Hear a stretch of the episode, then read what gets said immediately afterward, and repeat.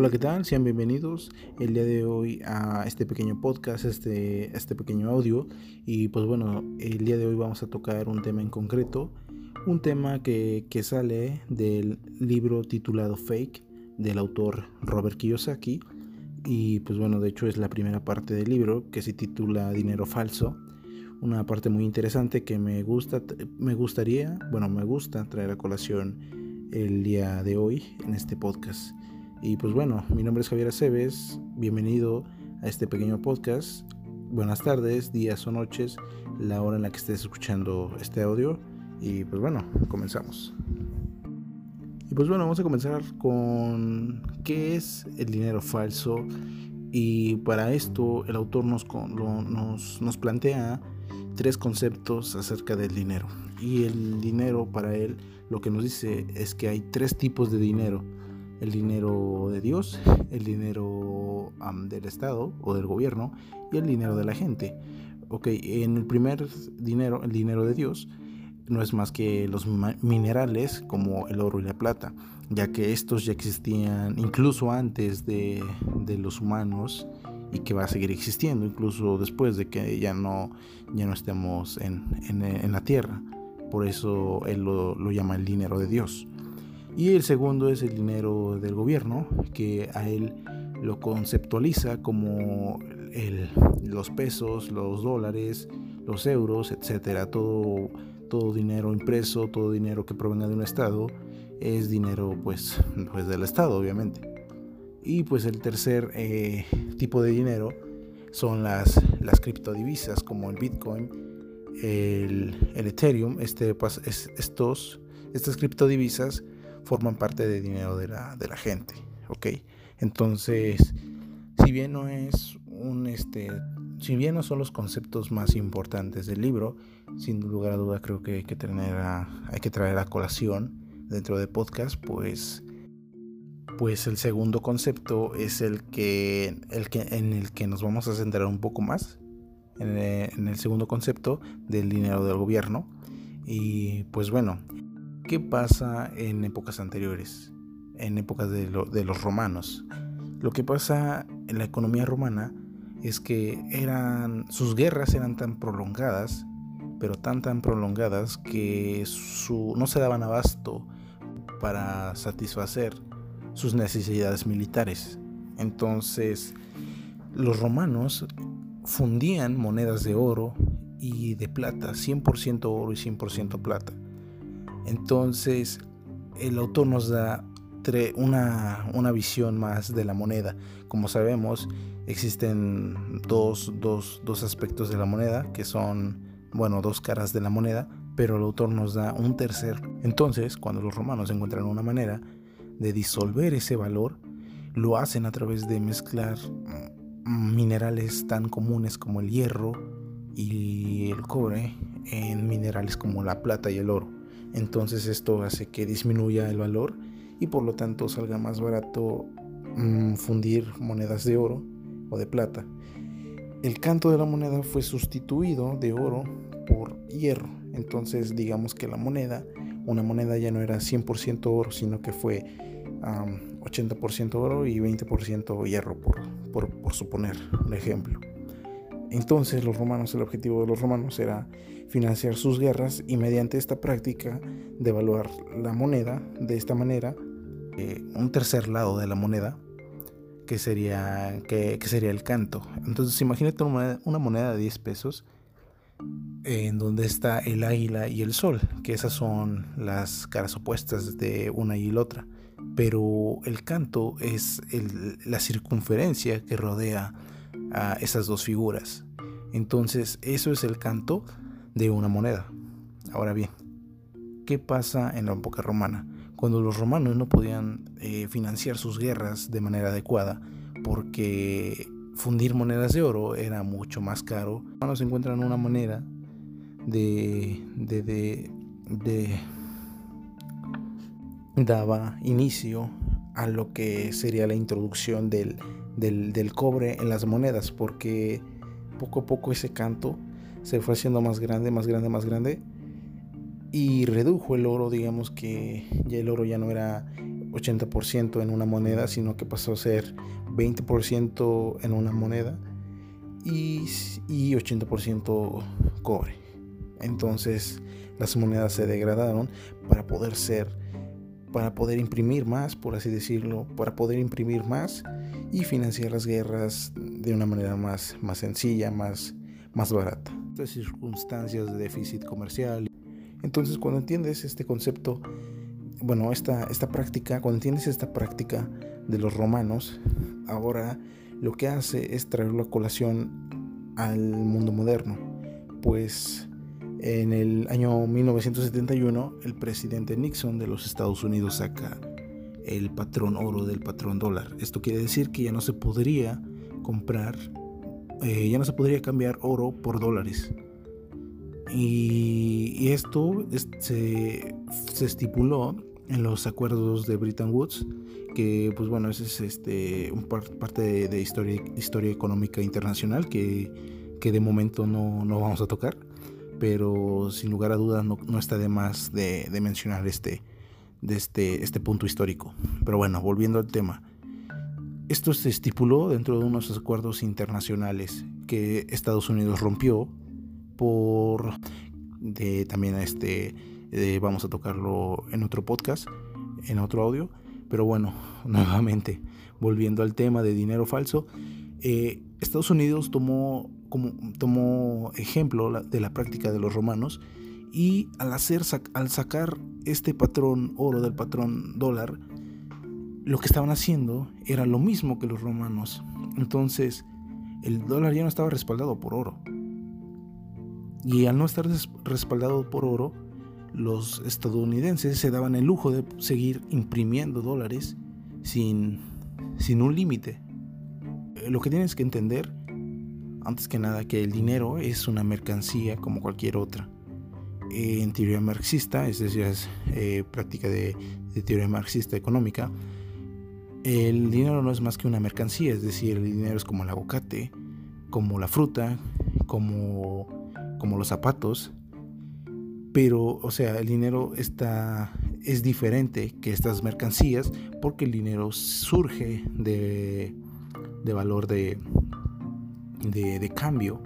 Es decir, las mercancías juegan referencia al dinero, porque el dinero tiene valor dentro de la sociedad. Entonces, ¿qué es lo que hace que el dinero tenga, tenga valor? Pues la sociedad, porque la sociedad da este valor este valor de cambio en el dinero para cumplir sus necesidades. Entonces, como bien dicen por ahí, el dinero solo vale, solo vale lo que la gente quiere que valga.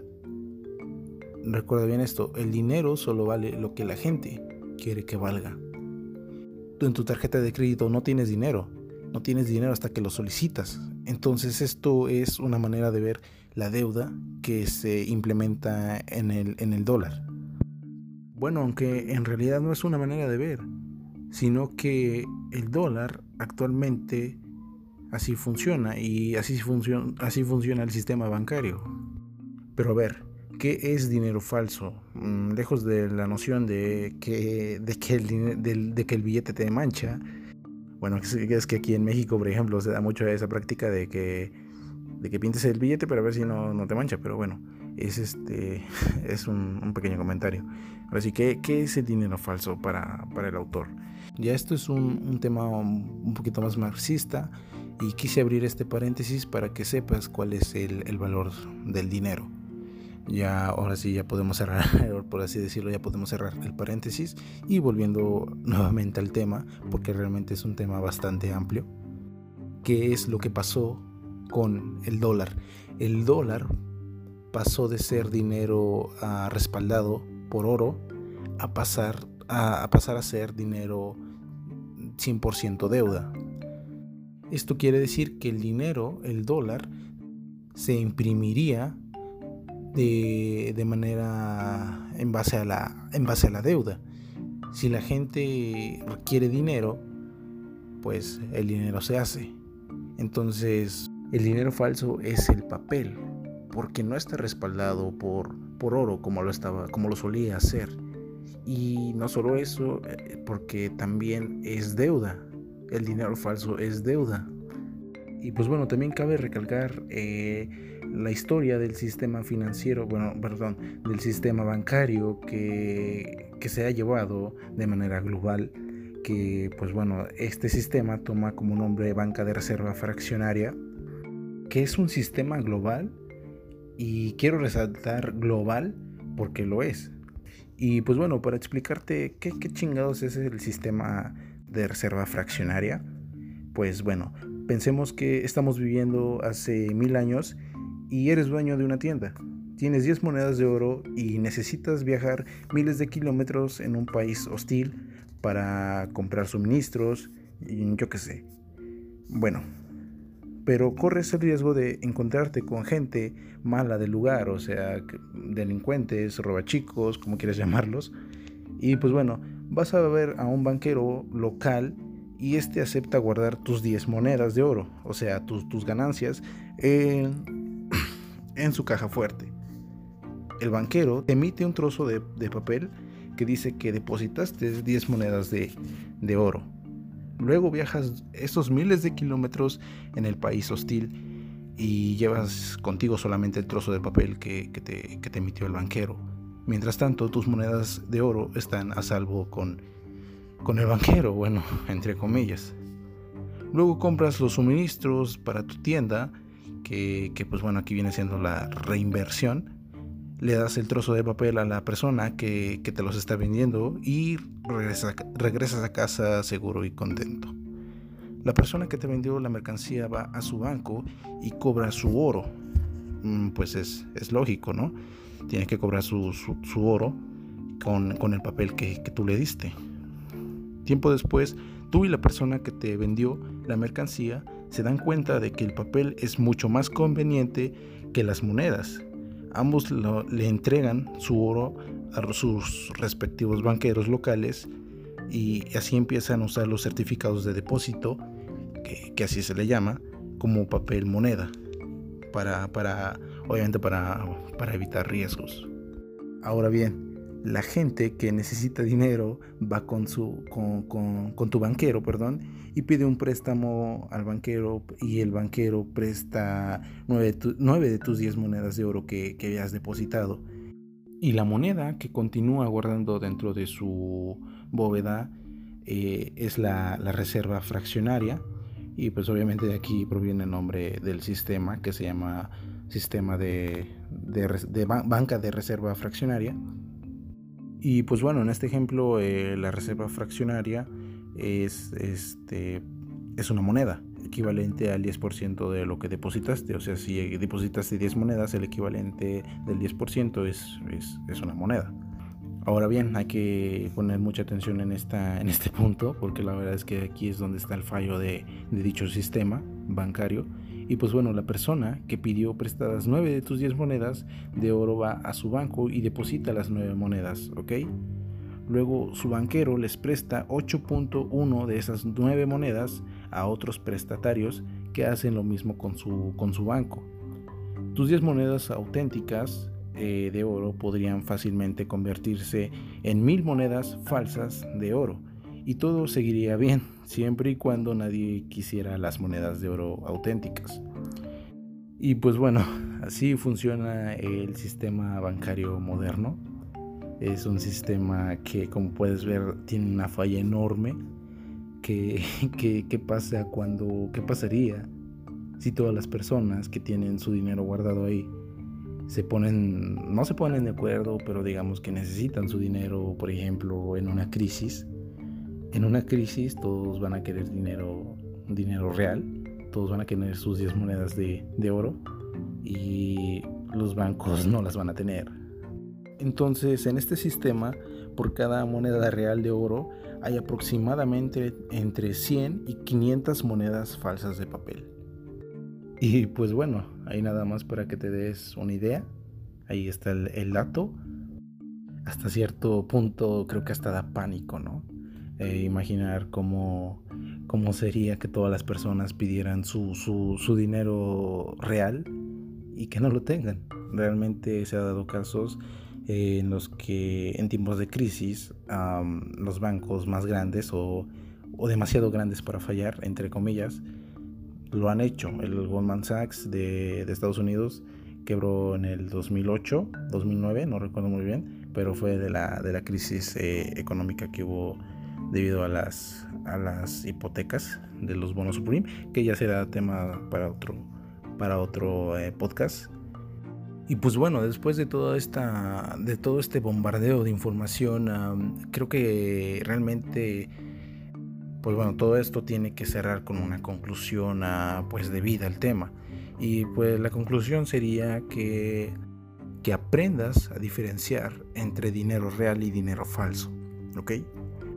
Ya que actualmente hay una crisis no solo en el sistema bancario, sino también en el sistema de pensiones, que realmente yo, yo, yo creo que me puedo ampliar demasiado más, pero, pero no quiero alargarme demasiado con este tema. Así que ya serán temas para otros podcasts que si quieren háganmelo saber. Pero bueno, segunda conclusión. Entonces la segunda conclusión es que aprendas que el dinero solo vale lo que la gente quiere que valga, ¿ok? Cuando entiendes cómo funciona el sistema de, banca eh, global, entonces te das cuenta de que lo que te estoy diciendo toma sentido porque nuevamente, te repito, ¿qué pasaría? Te cuestiono, ¿qué pasaría si todas las personas eh, quisieran sus 10 monedas de oro de vuelta? Eh, pues simplemente y sencillamente no, no este, el banco no puede, no puede hacer eso porque no las tiene, las tiene en deuda. Entonces el dinero solo vale lo que la gente quiere que valga. Y no solamente por eso, sino que también está sujeto a la ley de oferta y demanda y a su vez la ley de la oferta y demanda está sujeta al mercado, que es la sociedad. Y pues bueno, ya nada más para terminar, quiero que te quede pues así que estas dos conclusiones muy claras para este podcast. Y de momento yo creo que sería todo de mi parte. Muchas gracias por, haberme escuchado y, realmente espero que hayas encontrado valor en este, en este podcast, que hayas aprendido algo nuevo. Si fue así, por favor, eh, házmelo saber eh, muéstrame tu apoyo. Y pues nada, muchas gracias nuevamente por haberme escuchado y hasta la próxima.